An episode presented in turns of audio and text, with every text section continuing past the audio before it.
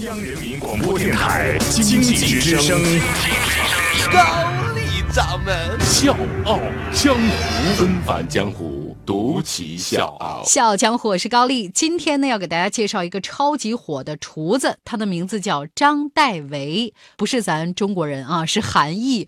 这个韩裔草根厨师花十年时间，在美国多伦多、悉尼很多地方开了二十多家餐厅，成功实现了草根逆袭。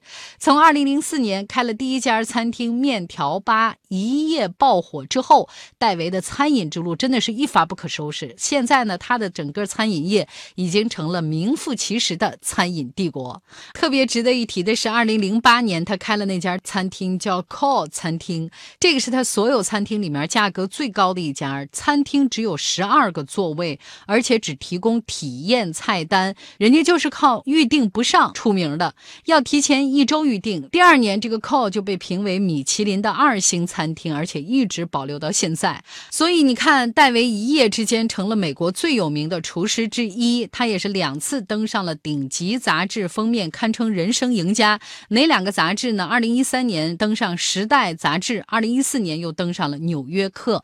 接下来，咱就走进这位靠卖包子起家的草根厨师张代维。纷繁江湖，独起笑傲。高丽掌门笑傲江湖，敬请收听。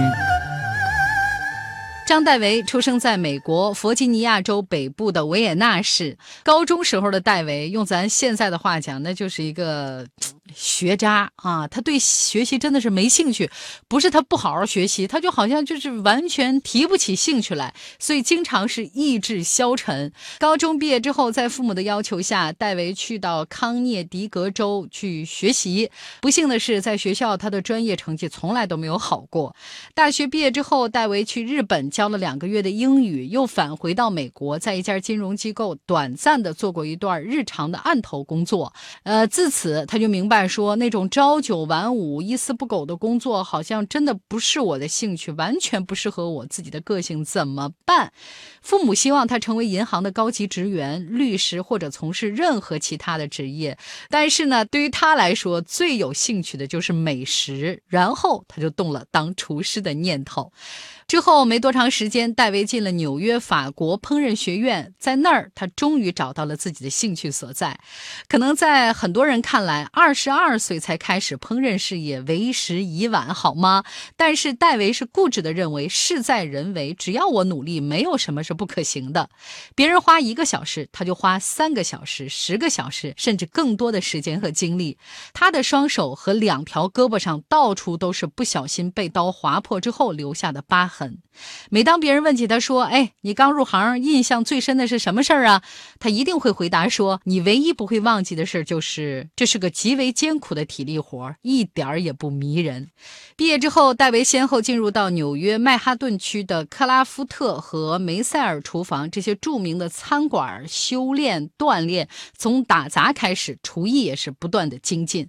为了了解地道的日本面食，戴维去了日本，在一个韩国人开的这个店里面偷师学了三个礼拜。那这次日本之旅呢，也让他深深的爱上了日本的饮食文化。他下定决心说：“我要回到美国开一个拉面馆，把传统日本拉面变成一种人人买得起的流行街头食品。”回到美国之后，戴维在曼哈顿下城的东村找到了一个六十平方米左右的门面他管父亲和朋友借了十三万美元，就开始了自己的创业历程。二零零四年八月，戴维的日本拉面酒吧终于开业了。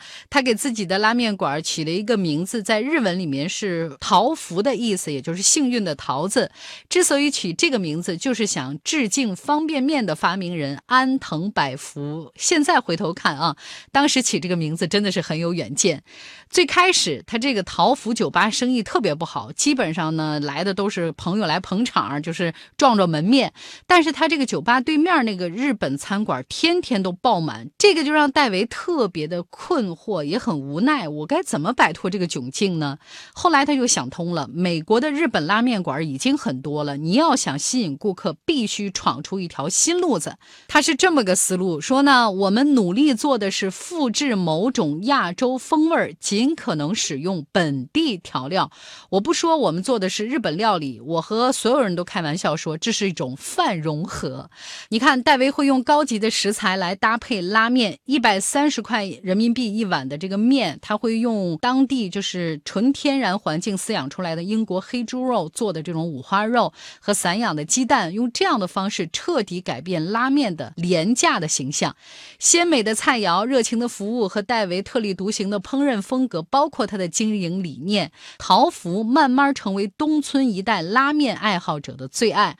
二零零五年八月份，拉面馆的月营业额达到开业来的最高点。第一年营业额大概是五十万美元，第二年一百万美元，第三年又几乎翻了一番。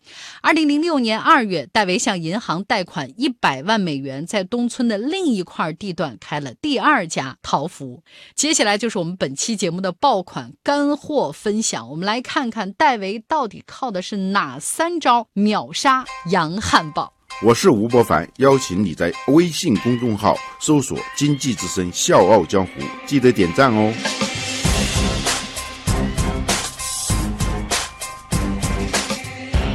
第一招爆品决定生死。就是每开一家店，戴维的做法是一定要靠一款极为尖叫的新菜来俘获食客的味蕾。比如说猪肉五花包，这是第一道让戴维走红的料理。他这个灵感来自咱北京的烤鸭。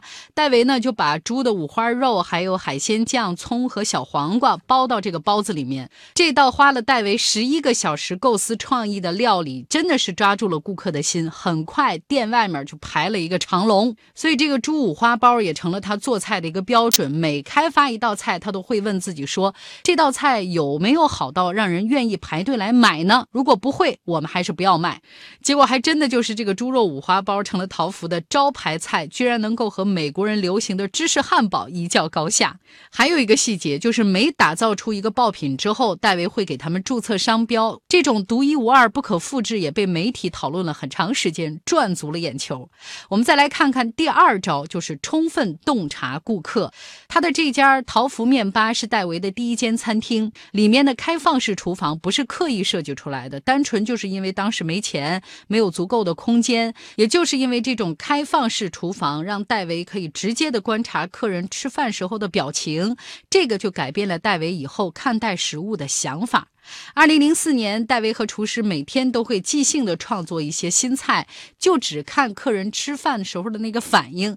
戴维马上就知道说这道菜能不能走红，因为他坚信一道好的菜一定会让人在吃下它的那一瞬间停止原来的对话，发出不自觉的赞叹声，而这个就是戴维所追求的。咱再来看看第三招，好的菜肴不能剥夺食客的联想。他就总结了一个规律，说真的让人惊艳的菜，其实能让人想起过去的某些记忆。比如说一道好的烤鸡，某种程度上应该让我想到妈妈做的最棒的烤鸡。更厉害的是，应该是当我吃了一道不是烤鸡的料理，依然能让我想到是妈妈做的烤鸡。这就是它的原理。如今，这个当年不爱学习的吃货，已经拥有了一个。庞大的餐饮帝国，十年之后再回首，戴维把自己的成就归功于兴趣和勤奋。在戴维看来，普通人和他只有一个猪肉包的距离。如果你愿意连续花十一个小时钻研一件事儿，哪里有办不到的事情呢？小强或是高丽，明天见。来，客官要点什么？客官，咱们满汉楼远近驰名，什么菜都好吃。啊，到现在。我的刀法精湛，三两肉飞快，我已铺满一大盘呐。到现在，我的手劲实在，铁锅甩，使劲找石子在锅里翻呐。师傅说，能不能出师要过他那关，他叫我炒一盘啊蛋炒饭，嘿蛋炒饭最简单也最困难，饭要粒粒分开，还要沾着蛋，嘿